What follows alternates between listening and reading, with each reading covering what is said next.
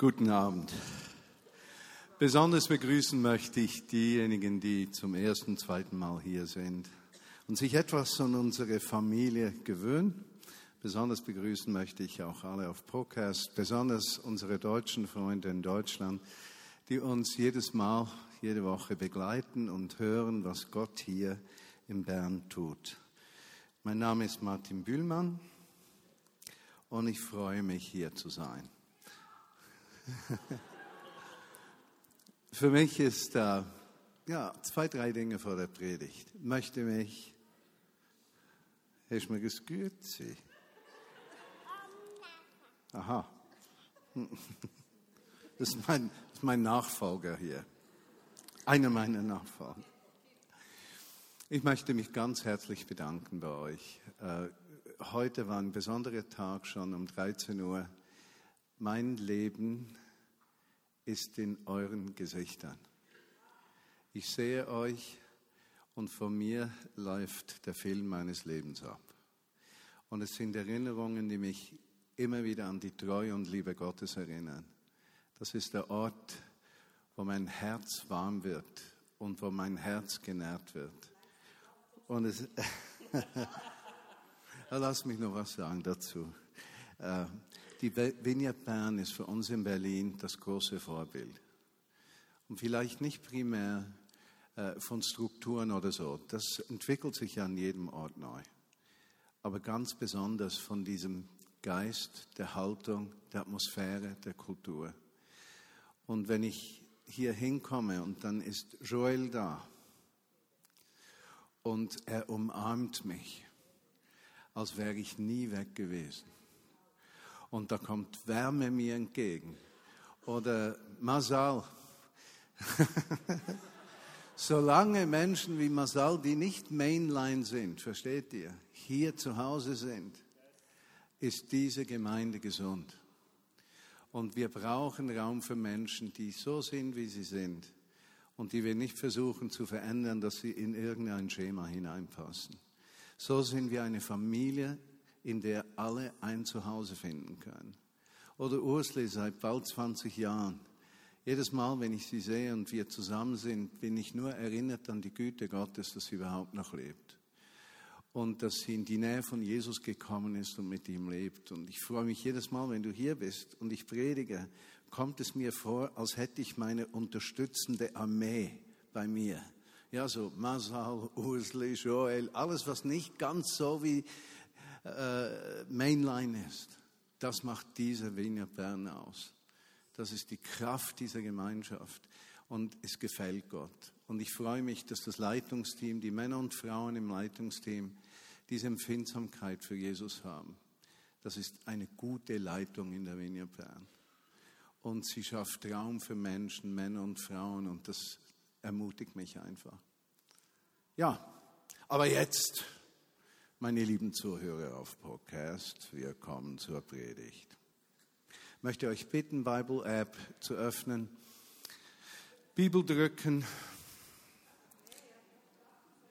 Wer das Buch hier hat, Lukas Evangelium, Lukas drücken, 15 drücken, 11 drücken, Lukas 15, 11.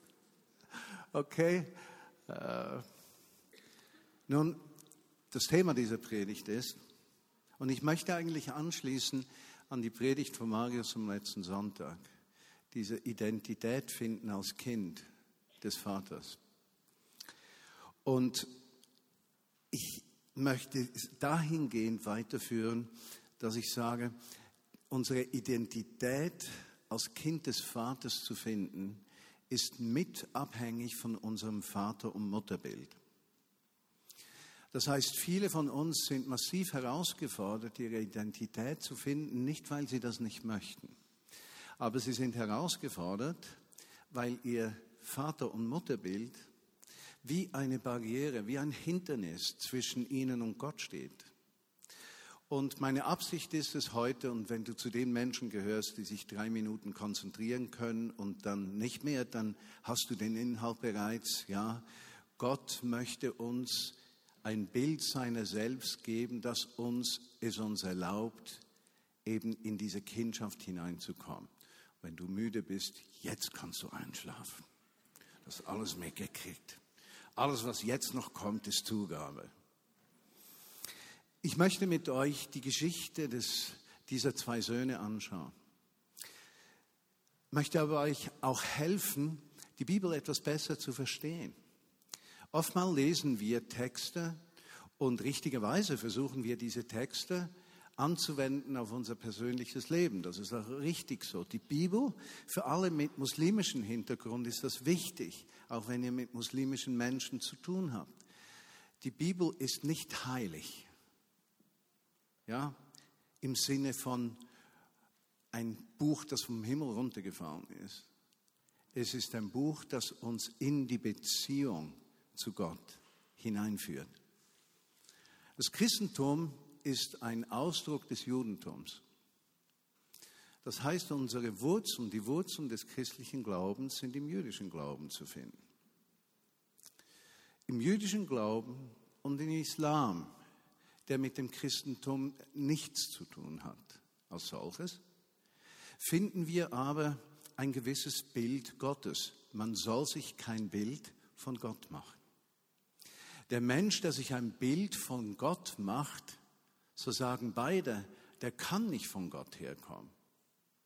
Und hier in den Geschichten von Jesus begegnet uns eigentlich das Gegenteil.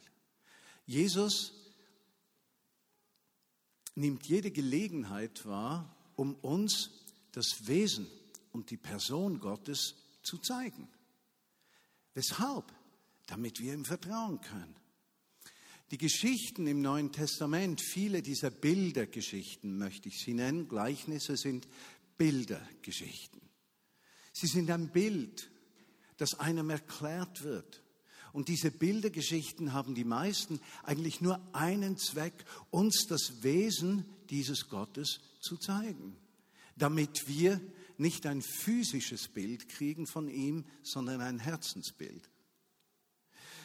Schönes Beispiel, Kapitel 15, Lukas, äh, Verse 1 folgende, das verlorene Schaf, da erzählt eine Geschichte, ein Hirte hätte 100 Schafe gehabt und eines hätte die Herde verlassen und der gute Hirte verlässt die 99, um dieses eine zu suchen. Äh, du magst sagen, das ist doch verantwortungslos. Was will der Autor sagen? Was will Jesus sagen? Der will uns sagen, das Wesen Gottes ist es, dass er dem einzelnen Menschen Wert gibt. Und den 99, die bei ihm in der Herde sind, vertraut. Aber diesem einen geht er nach. Das ist das Wesen des Vaters. Interessant, wenn ihr die Bibel zusammenfassen müsstet, äh, das geht in einem Satz. Dieses Buch kann man in einen Satz zusammenfassen. Dieser Satz steht in der Torah, in den ersten fünf Büchern Mose, aber dieser Satz steht auch in der Offenbarung. Kennt ihr den Satz? Ich will euer Gott sein und ihr sollt mein Volk sein das ganze Wesen der Mission des Schöpfers, der Mission Gottes. Ihr sollt mein Volk sein, ich will euer Gott sein. Und alle Geschichten dieses Buches bezwecken eines. In dieser Menschheit, die sich von Gott abgewandt hatte, das Vertrauen zu wecken, sich ihm zuzuwenden. Und wenn Jesus kommt und sagt, Wer mich sieht, sieht den Vater. Dann sagt er etwas für die religiösen Menschen jener Zeit Gottes lästerliches. Denn man soll sich von Gott kein Bild machen. Und gleichzeitig sehen wir in den Büchern, die Christen Altes Testament nennen, Geschichten, wie Gott darum ringt, sich diesen Menschen, dem Volk Israel, zu offenbaren. Hunderten von verschiedenen Arten. Und er gibt diesem Volk einen Auftrag. Ihr sollt ein Segen sein für alle Nationen.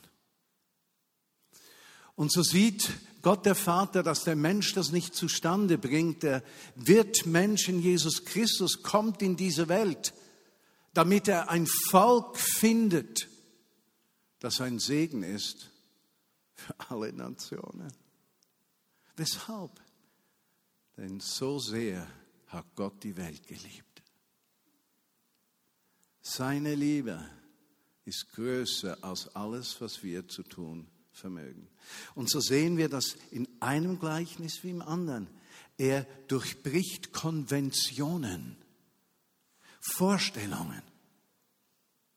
Er, er durchbricht Dinge, die für die Menschen der damaligen Zeit verbindlich waren, wichtig waren. Und er sagt, es gibt etwas, was wichtiger ist als Selbstgerechtigkeit. Es gibt etwas, was wichtiger ist als Fehlerlosigkeit. Es gibt etwas, was wichtiger ist, als sich etwas von Gott her zu verdienen. Und das Wichtigere, das es gibt, ist es, ihm vorbehaltlos zu vertrauen. Und er erzählt ein Bild nach dem anderen. Die Religiösen der damaligen Zeit sind schockiert. Sie hören die Geschichten Sie können sie nicht verstehen. Sie beschuldigen ihn, ein Gotteslästerer zu sein, weil plötzlich ein Bild eines Gottes sichtbar wird, das sie aus Furcht und Angst nicht annehmen können. Im Islam ist das der große Schmerz. Dieser willkürliche Gott, dem man ausgeliefert ist, der kein Gesicht hat. Er wird wohl der Barmherzige genannt, doch scheint das mehr eine Beruhigung der Seele zu sein, als letztlich eine Beschreibung seiner selbst. Denn der Muslim ist der Willkür dieses Gottes ausgeliefert. Und so erleben wir, wie viele Menschen, die Muslims sind, wenn sie in Kontakt mit der freimachenden Botschaft Jesu kommen, wie die Herzensaugen geöffnet werden und sie etwas von dieser Einzigartigkeit Gottes erleben. Juden, die Yeshua Hamashiach, Jesus den Messias erkennen, erkennen plötzlich die Erfüllung ihrer Träume und Wünsche. Ein Gott, der sich ihnen wirklich zuwendet. Er lässt unterlässt nichts, um uns dieses Bild zu zeichnen, ihm zu vertrauen. Und so ist diese Geschichte von den zwei Söhnen, Lukas Kapitel 15, Verse 11 folgende, eine Geschichte, die eigentlich nur eine Absicht hat, uns zu helfen, uns zu helfen, ihm zu vertrauen. Der Vater in dieser Geschichte ist ein Bild für den himmlischen Vater. Die zwei Söhne. Der eine ist einer, der sein Leben nicht auf die Reihe kriegt und aus Neugier, Lebenshunger und Abenteuergeist und, und, und vielleicht auch Rebellion und, und Nervosität und einem Unbefriedigtsein ausbricht. Der andere Sohn ist ein Evangelikaler. Er tut nur das, was richtig ist und er hat ein sehr klares Verständnis davon, was richtig und falsch ist. Das Missverständnis dieser Geschichte, dass Gott sich über der Zerbrochenheit des Ersten erbarmt und der Gerechte zu kurz kommt. Was soll dieses Bild die Juden, die die Geschichte hören, verstehen sie nicht oder sie werden wütend. Weg mit diesem Mann, Gottloser. Weiß er nicht, was richtig und falsch ist? Jesus hat es nie unterlassen, diese Gedanken zu durchbrechen. Da geht er zu Prostituierten und Zöllnern, den Aus, Ausgestoßenen der Gesellschaft ist mit ihnen. Und die Religiösen sagen, aber das darfst du nicht. Das zeigt uns, du kommst nicht von Gott. Unser Bild unserer selbst ist häufig geprägt von Leistung, alles richtig tun, die Liebe Gottes zu verdienen. Und das ist bei uns Christen, inklusive dem, der da vorne steht, mit schwarzem Pulli und schwarzer Hose. Das war für die Podcast-Hörer, damit die sich vorstellen können, wie ich aussehe. Die gleiche Herausforderung. Dieser Gedanke, verdiene ich das? Verdiene ich die Hinwendung Gottes? Was habe ich getan? Und diese unterschwellige Leistungskultur steht in tiefstem Widerspruch zu einem vertrauenden Anlehnen am Wesen Gottes. Und Jesus versucht uns diesen Gott zu beschreiben.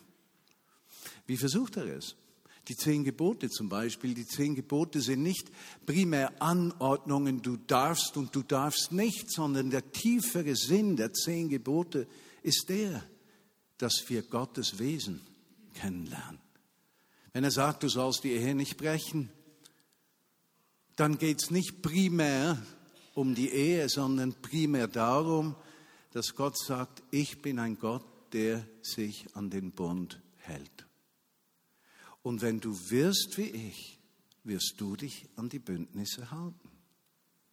Wenn er sagt, du sollst nicht stehlen, dann geht es ihm nicht primär um Stehlen, sondern es geht darum, dass Gott sagt, ich respektiere deine Meinung, deinen Willen, ich stehle dir deinen Willen nicht. Ich bin ein Gott, der dem Menschen Würde gibt. Versteht ihr den Sinn? Und Jesus in Matthäus 5 nimmt diese Gedanken wieder auf. Und die Bergpredigt ist nichts anderes als eine Beschreibung des Wesens des Vaters. So können wir, wenn wir die Heilige Schrift lesen, auf die Entdeckungsreise gehen, welches Wesen hat Gott und welche Gründe gibt er uns, ihm zu vertrauen. Um auf diese Geschichte zurückzukommen, der jüngere Sohn kommt also zu seinem Vater möchte ausbrechen, verlangt sein Erbe. Geht aus verschiedenen Gründen nicht. Erstens mal äh, war das Erbe ja nicht bereits in Cash auf der Bank, sondern sein Erbe war Land, das musste verkauft werden. Zweitens, die Söhne hatten kein Recht, irgendetwas vom Vater zu verlangen. Das war ein Patriarchat. Der Vater hatte das Sagen. Er war zuständig, Dinge zu verteilen. Und vor seinem Tod wagte es niemand, das überhaupt, das Thema aufzubringen. Wer das aufbrachte, der war gottlos und musste aus der Gemeinschaft ausgemerzt werden. Wie kann Jesus eine solche Geschichte erzählen? Weiß er denn nicht, was er auslöst? Wut und nur verstehen bei dem, der mit den Herzensohren hört. Die Geschichte nimmt eine drastische und dramatische Richtung ein. Er geht. Und die Beschreibung des Gehens ist furchtbar. Er treibt sich mit all den Menschen um, mit denen man sich als frommer Mensch nicht rumtreiben darf. Doch noch schlimmer, es gibt eine Hungersnot eine Dürre. Aber die Zuhörer denken, super, jetzt kommt's. Jetzt erzählt er das Gericht. Jetzt kommt's. Ja, jetzt kommt dann gleich ein Blitz vom Himmel und pff, der ist tot.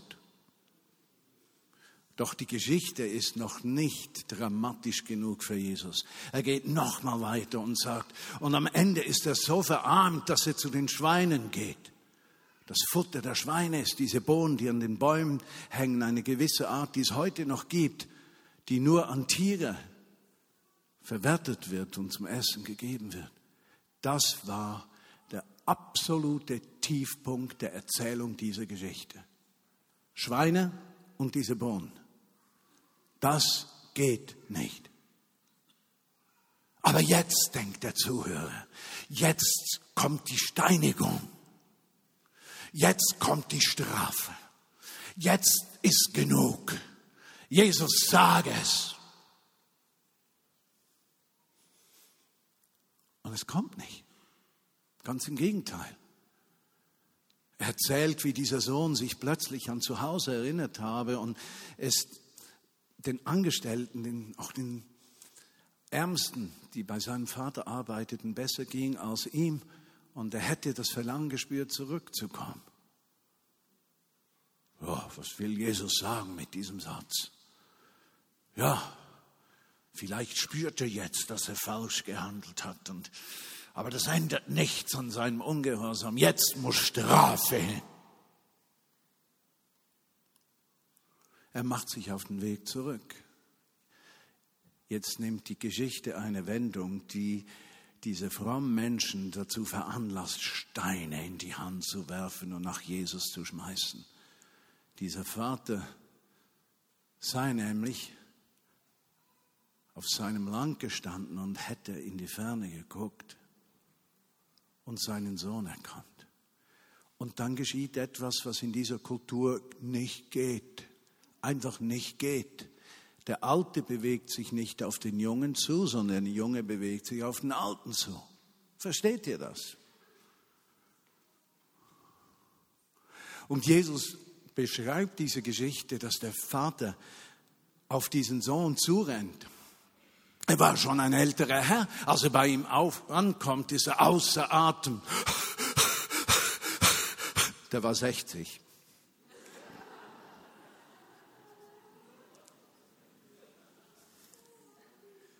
Und die Zuhörer denken, jetzt sticht er ihn nieder und bringt die Rache Gottes für den Ungehorsam. Und der Vater öffnet die Arme. Das geht doch nicht. Einige der Zuhörer sind ganz betreten. Sie merken, da ist etwas, was ich nicht erkenne, aber ich spüre, es berührt mich tief in meinem Herzen. Da ist etwas, ich verstehe es nicht, wie der andere sagen. So ein Schutt, der kann mich mal und gehen weg. Wieder andere sind voller Zorn. Was für ein gottloser Mensch, dieser Jesus. Was Wunder, der kommt ja aus Nazareth. Die sind doch dort alle so. Der Vater reagiert noch viel extremer. Er gibt seinem Sohn ein Kleid, ein Ring, Schuhe, lässt ein gemästetes Rind auf den Rost legen und sie kriegen ein super T-Bone Appoint. Oder bien cuit, das kommt darauf an, wie man es mag. Der Ring symbolisiert das Vertrauen des Vaters in den Sohn, vergleichbar mit dem Vertrauen Jesu in Petrus. Vergleichbar. Dort wurde diese Geschichte, dieses Bild zur Realität. Und Petrus nimmt diese Liebe, Johannes 21, an und wird zu einem mächtigen Mann Gottes in der Apostelgeschichte. Unverdient, ein Versager. Das Kleid, dass der Vater sagt, ich sehe dich nicht in deinem Versagen, sondern ich sehe dich mit meinen Augen.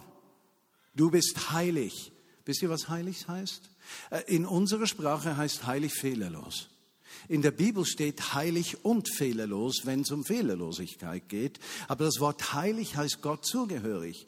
Die Gottzugehörigkeit ist nicht eine Definition des Menschen, sondern eine Definition Gottes. Kadesh. Heilig von Gott so gesehen, in seinem ganzen Zerbruch, in seinem Versagen von Gott angenommen, ohne Ablehnung. Weshalb erzählt er die Geschichte? Die Schuhe als Zeichen, Sohn, du bist frei, geh wohin du willst. Ich vertraue dir. Aber der Vater hatte keinen Grund zu vertrauen.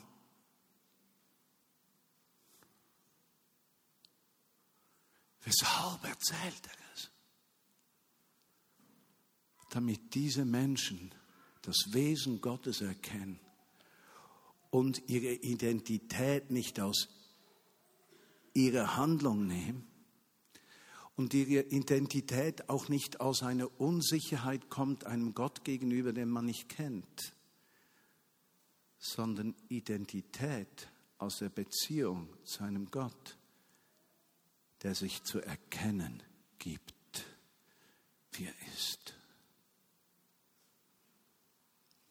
Der ältere Bruder, eben bekehrt, wiedergeboren, rechtgläubig, evangelikal, versteht die Welt nicht mehr.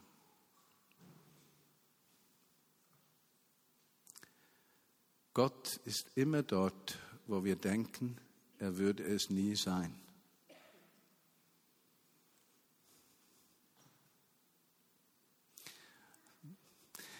Kennst du das? Wir haben jetzt ein Love Burn und dann geht es darum, dass da Dutzende und Hunderte von Menschen auf die Straße rausgehen und irgendeinen Unbekannten anquatschen. Für uns Schweizer gehört das zum ziemlich unangenehmsten, was man sich vorstellen kann. Also für mich so der Gipfel der Schwierigkeit christlichen Lebens ist, du gehst mit einem Papierchen, wo was Frommes draufsteht und mit einem Schokoladeherzchen, das ja keiner essen will, weil wer in der, alles in der Welt mag schon Schokoladeherzen, gehst auf jemanden zu und sagst dann voller Unsicherheit, darf ich Ihnen das geben? Kennt ihr das? Ich kenne das aus dem FF. Also ich meine, ich finde das sowas von bekloppt. Wisst ihr weshalb? Weil wir dann versuchen, jemandem etwas zu verkaufen. Gott hat noch nie etwas verkauft. Er ist immer vorher da. Wenn du etwas zu verkaufen versuchst aus dem Glauben, dann nimmst du deinem Gegenüber die Würde und die Freiheit, die er uns gegeben hat. Wenn du bezeugst, was Gott in deinem Leben tut, gibst du deinem Gegenüber die Freiheit, sich Gedanken zu machen. Wenn wir auf Unbekannte zugehen oder Bekannte am Arbeitsplatz, zu Hause, Nachbarn, Familie, dann geht es nicht darum, ob deine Botschaft richtig oder falsch ist, sondern verkörpern wir das Wesen des Vaters, damit dieser Mensch ein Freund Gottes werden kann. Aber dafür müssen wir Freunde Gottes geworden sein. Ich möchte euch zum Abschluss noch drei God Stories erzählen, die viel damit zu tun haben. Äh, zwei aus Bern, eine aus Berlin. Die, die erste aus Bern finde ich ganz, ganz heiß. Und zwar zum Thema Gott ist immer dort, auch wenn wir es nicht erwarten. Und wir müssen keine Furcht haben sondern Gott liebt die Menschen zum Voraus, wenn wir kommen, etwas geschieht, besonders wenn wir aus einer Liebesbeziehung zu ihm herausleben. Hier die Geschichte. Ein junger American Football Spieler meinte, äh, mir, äh, sagte mir, er glaube nicht an Gott. Ich stellte ihm die Wunderfrage. Kennt ihr die Wunderfrage? Wenn Gott ein Wunder tut, was ist dann? und ich durfte für seine gerissene Achillessehne beten. Seine Reaktion war, verzeiht den Ausdruck, es ist original, ich sage das nicht, ich wiederhole es nur, oh shit! Er wurde voll geheilt, hat aber leider noch keine Entscheidung für Jesus Christus getroffen. Unser Gott kann es sich leisten, einen Menschen zu heilen, dessen Antwort nachher ist, oh shit, mein Glaubensgebäude kommt ins Wanken. Gottes Liebe ist größer als sein Glaubensgebäude. Die Liebe, Annahme und Vergebung Gottes in unserem Leben ist die Tür zu unserer Identität. Und sie ist der Türöffner für Tausende von Menschen, die einem Gott begegnen können, einem Gott der Liebe, der Versöhnung, der Hinwendung, der Ernsthaftigkeit in der Bereitschaft, uns durchs Leben zu begleiten. Zweite Geschichte aus Bern. vor einigen Wochen am Tag der Barmherzigkeit geschehen. Eine Frau war etwas zu früh äh, zum Gottesdienst, machte sich noch auf in die Stadt, kommt dann zwei in einem Pärchen vorbei, die um Geld bitten. Und beide riechen sehr stark nach Alkohol. Sie geht an diesen vorbei, denkt, wenn ich denen was gebe, dann wird das eh eingesetzt für Alkohol. 50 Meter weiter überführt sie der Heilige Geist. Sie erinnert sich an meine Schwiegermutter. Die hatten die meisten von euch nicht gekannt. Ich werde den Papst, wenn ich ihn mal treffen darf, bitten, sie heilig zu sprechen. Sie ist eines meiner größten Glaubensvorbilder. Sie würde diese Woche 99 Jahre alt, wenn sie noch hier wäre. Und ich habe so den Verdacht manchmal, dass sie in den letzten Jahren Fürbitte geleistet hat für Georgia und für mich und dass wir deshalb so viel Segen erleben dürfen, weil sie unsere Leben vor Gottes Thron bringt. Auf jeden Fall, sie erinnert sich an diese Frau, die ihr immer gesagt hat, sie hätte immer etwas in der Tasche, sie würde jedem Bettler etwas geben. Man wisse ja nie, wer dieser Mensch sei. Und meine Schwiegermutter war eine einfache Frau. Sie war ein Verdingkind gewesen. Sie hat notvolle Jugend gehabt ein Herz aus Gold. Sie erinnert sich also an diese Geschichte, geht zurück zu diesem Pärchen und spricht mit ihnen und äh, sagt zu ihnen, weil sie dachte, das Geld wird eh für Alkohol eingesetzt, ich lade die zum Essen ein. Sie lädt sie zum Essen ein, wobei die junge Frau dann sagt, ja, aber morgen sind wir wieder hungrig. Das überführt, ich meine, die sind immer sehr gewitzt, nicht wahr? Also, aber lassen wir mal dieses Gewitztsein weg und nehmen wir die Geschichte, wie sie ist. Auf jeden Fall fühlt sie sich äh, überfordert, nicht überfordert, überführt, nimmt 20 Franken aus der Tasche, weil sie kein Kleingeld hatte und gibt diese 20 Franken. Dieser Frau, diese Frau sagt, haben Sie Gott im Herzen. Wiederum, die wissen ja, welche Knöpfe drücken. drücken. Aber trotzdem, nehmen wir die Geschichte, wie sie ist. Sie sagt ja, Sie lädt sie ein zum Film hier von, äh, nicht Wigglesworth, von Wilberforce. Wilberforce, die Befreiung der Sklaven. Die Frau kommt hierhin. Auf dem Weg erzählt sie, sie hätte Krebs. Sie lässt für sich beten von dieser Frau. Diese Frau nimmt noch eine Person dazu. Sie beten für diese Frau. Sie kommen hier rein und sie kriegt irgend so ein oranges oder weißes Zettelchen und erklärt, dass die einen nichts kriegen von Kaffee und Kuchen und die anderen alles kriegen. Und diese zwei kriegten also alles. Aber da war eine Frau, die kriegte nichts und die regte sich etwas darüber auf, dass sie nichts kriegen sollte. Worauf dieses Pärchen zum Tisch geht, Kaffee und Kuchen holt und dieser Frau Kaffee und Kuchen geben möchte, aber die haben so einen Geruch mit sich herumgetragen und in einer Weise sich gegeben, dass diese Frau das ablehnte und nicht wollte, worauf dann diese krebskranke, von der Straße herkommende Frau sagt, ich kann das nicht verstehen, dass jemand etwas ablehnt, was ihm angeboten wird. An diesem Abend hat diese Frau Frieden geschlossen mit Gott. Sie hat gesagt, sie hätte vor einigen Wochen schon empfunden, dass es in ihrem Leben nur besser werden würde, wenn sie zu Gott zurückkomme. Ist das nicht eine powerful God Story?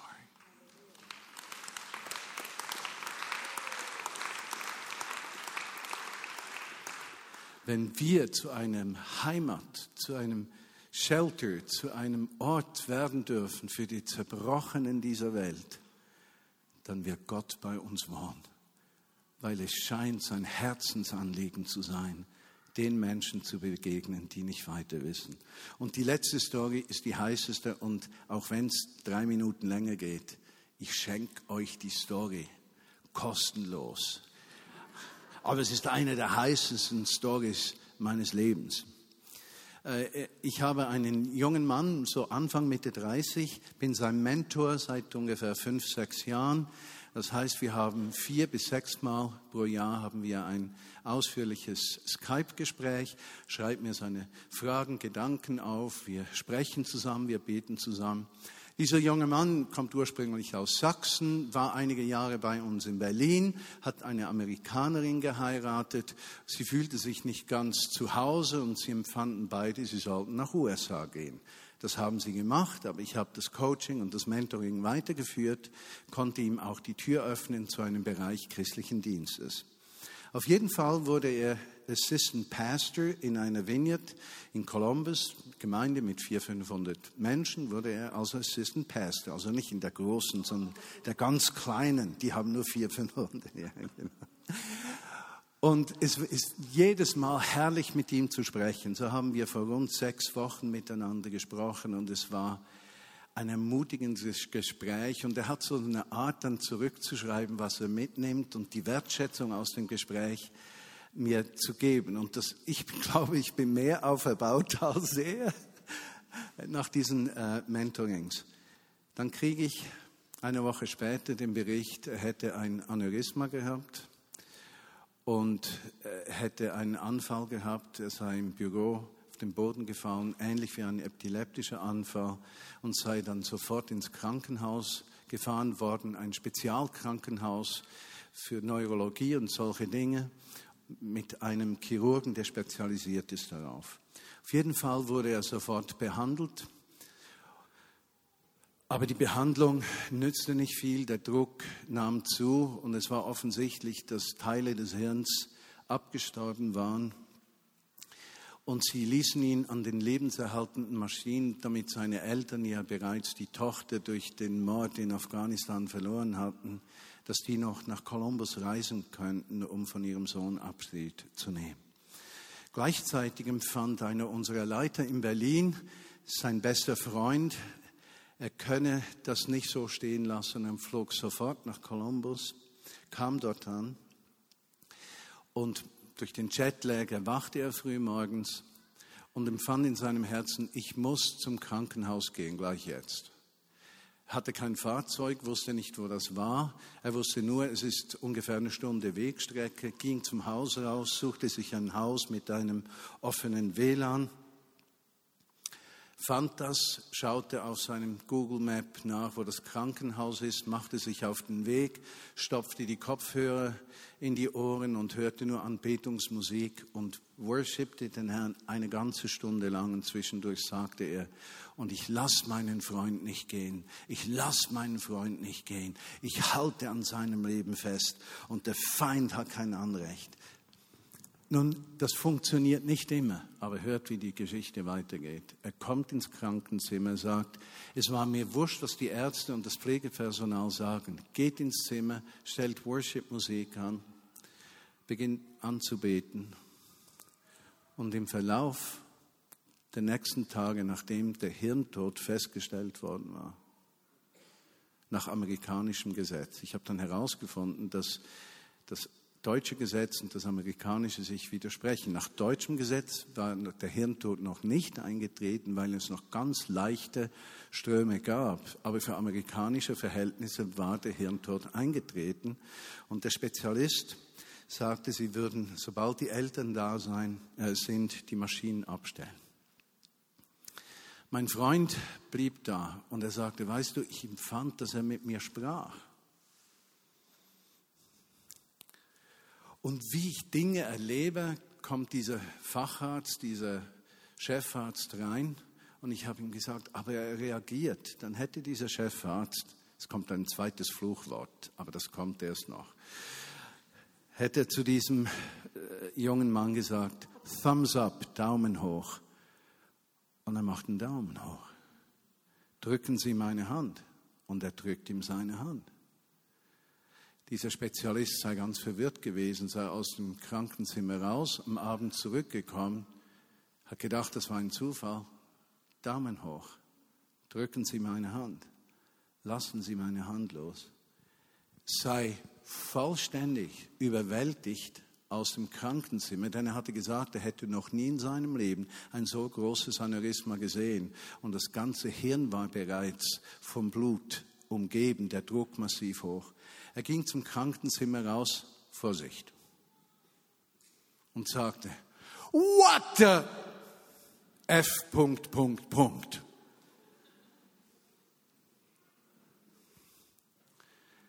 Der Mensch konnte es nicht verstehen, aber Gott war immer dort gewesen. Und diesem jungen Mann, der ist jetzt auf die Reha-Station verlegt worden, er lächelt bereits, kommuniziert. Und ich verstehe es nicht. Denn hunderte andere Situationen haben wir doch das Gleiche erwartet, erhofft und geglaubt. Aber Gott scheint es sich leisten zu können, in der Weise zu wirken, wie er es möchte. Aber er ist immer da, auch wenn wir denken, er hätte einen Ort und Menschen verlassen. In Columbus werden wir dieses Jahr die, eine Leiter, die Vineyard-Leiterkonferenz der USA haben mit Gästen aus aller Welt und ich bin einer der Redner und dann hat der Leiter der USA, Phil Stroud, mich gefragt, du, wen möchtest du nachher auf die Bühne nehmen, um äh, in den zwei Stunden, die du hast, mitzutun? Und dann habe ich den Namen Jungen, dieses jungen Mannes genannt und er sagt, well, well, well. Well, if he lives, then, uh, well, it should work. Und ich habe so gedacht, Gott ist einzigartig. Es ist nicht deine Leistung. Es ist nicht deine Vollkommenheit. Es ist immer seine Gnade, die uns das Herz öffnet, ihm zu vertrauen. Jesus, ich danke dir, dass du diese Botschaft heute, einzelne Teile davon oder God Stories, tief in unser Herzensbewusstsein fallen lässt. Dass du ein Gott bist, der sich zu erkennen gibt, dessen Wesen uns nicht unbekannt ist, dessen Beschreibung meistens fehlerhaft ist und du größer bist als alle Worte, die wir dir geben können. Aber du wirbst um unser Vertrauen. Du wirbst darum, dass wir dir den Platz geben und nicht auf uns selbst setzen. Du nimmst jeden, wie er ist, und durch das Vertrauen zu dir beginnst du Menschen Schritt zu Schritt zu verändern. Und glücklich der Mensch, der Veränderung erlebt, weil er dir vertraut und nicht auf seine Kraft setzt. Die Zeit ist fortgeschritten. Wenn du empfindest, Gott hat zu dir gesprochen, dann möchte ich dich einladen, aufzustehen, damit wir dich segnen können, dass sein Reden weitergeht. Wenn diese Predigt etwas in deinem Herzen ausgelöst hat, dann steh doch auf.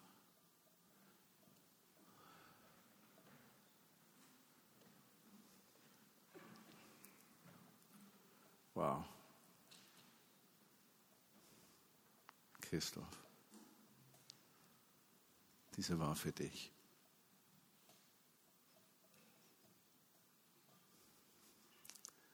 Jesus, wir stehen vor dir. Zum Glück stehe ich schon. Diese unendliche Liebe, dieses endlose Werben, dieses ewige Ja ist die Quelle unseres Lebens und öffnet uns, dir zu vertrauen. Und so bitte ich dich, Jesus, dass für jeden Menschen, der aufgestanden ist, sicherlich auch für die anderen, aber besonders für die, die aufgestanden sind, diese Worte heute zu einem Quell der Lebendigkeit und des Lebens werden, zu einer Quelle der Ermutigung und des Vertrauens, zu einer Quelle, zu einer Identität in Christus, der niemals an uns fehlen wird. Amen.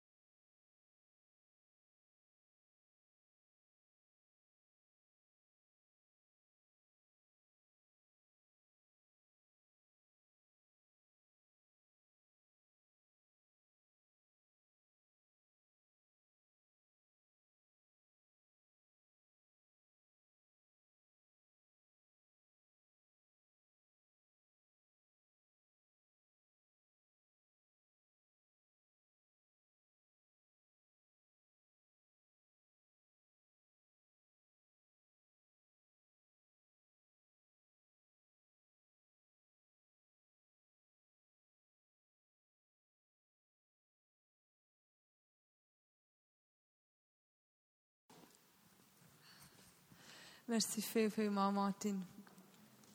Wow. Ich habe noch zwei Informationen, Hauptinformationen, die ihr noch nicht habt gehört Am 24. Mai feiern wir unsere, unser Pfingstfest hat bei mir eine kurze Panikattacke ausgelöst, dass wir das jetzt schon ankündigen, weil mein Bruder heiratet einen Tag vorher und jetzt kommen wir alles sehen, was ich noch muss organisieren muss. Das ist schon mega gleich. Am 24. Mai feiern wir Pfingsten. Und zwar in der französischen Kirche und wir feiern das am 5. Und ich bin immer wieder neu begeistert, wenn wir die französische Kirche feiern können. Das ist echt schön. Und zwar machen wir es äh, gibt etwas ganz Spezielles. Und zwar findet vom 4. ab 2 bis um halb 5 für gesangsfreudige Menschen unter der Leitung von Timo Schuster eine einmalige Ad-Hoc-Chorprobe statt. Es werden zwei vierstimmige Gospels eingeübt und die werden dann später im Gottesdienst vortragen. Ich bin schon nur beeindruckt, wenn ich das lese, weil ich nie Stimmen auseinanderhalten. Aber es wird vierstimmig. Also, du bist ganz herzlich eingeladen, dort mitzusingen. Aber du musst dich auf dem Webshop anmelden, einfach, dass ich ein weiss, wie viele das da kommen. Und du findest einen Flyer hier auf dem Stuhl, den kannst du dich informieren. Und es wird echt sonst ein cooler Gottesdienst. Also möchte das unbedingt vor, ähm, Pfingsten am 24. Mai. Auch Pfingsten wird die Lavinie eine Konferenz durchführen. Die Lavinie ist ja unser französisch sprechender äh, Gottesdienst, wo wir am 11. Durchführen, oder am 11. durchgeführt wird, hier im 11. Und ähm, Sie haben ein Thema, ein Thema, ich muss lesen, weil es ist so ein langer Satz. Die Sichtbarkeit des Reiches Gottes durch die Kraft des Heiligen Geistes ist das Thema. Und unter anderem wird der Martin reden, der Martin Bühlmann oder, oder Eduardo Chiacanua. Der Martin wird Französisch reden. Aber es wird simultan auf Deutsch übersetzt. Du müsst also nicht Französisch können. Die Konferenz ist gratis. Und ähm, es wäre auch schön, wenn du dort wärst. Ich glaube, das wäre auch eine mega Wertschätzung, auch gerade an die Lavinie. Also ich lade dich ganz herzlich ein, auch wenn es einfach einmal kurz vorbeigeht und einfach den Groove spüren von diesen Afros, vor allem beim Worship, das ist echt immer wieder ein Highlight. Du findest auch Flyers hinten beim Infostand. Dann ist wieder Vineyard Kaffee heute Abend. Wenn du noch Gebet möchtest, Sachen nicht wieder zurück möchtest, die wir noch nicht haben für, für, für, dafür betet, dann geh unbedingt zum Ministry Team. Das ist hinten in der Cafeteria. Und wenn du heute zum ersten Mal bist da gewesen, dann geh unbedingt noch zum Gastgeber äh, Tisch. Sie haben für dich noch den zweiten Teil von dem Geschenk eine CD. Und jetzt äh, würde ich euch aber ich, ich tue immer so gerne zum Abschluss Vater unser beten. Jetzt haben wir, glaube ich, schon gesagt, ich soll doch mal etwas anderes einfallen aber mir fällt nichts anderes ein. Darum müssen wir das Vater unser beten. Das ist doch so schön, oder? Und ähm, wir können uns ja auch noch die Hand geben, weil es noch nicht so heiß ist und man noch nicht kleben bleibt. Merci vielmals.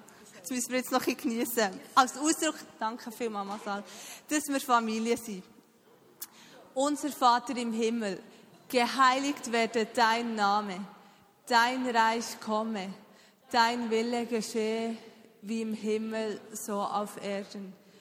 Unser tägliches Brot gib uns heute und vergib uns unsere Schuld, wie auch wir vergeben unseren Schuldigen.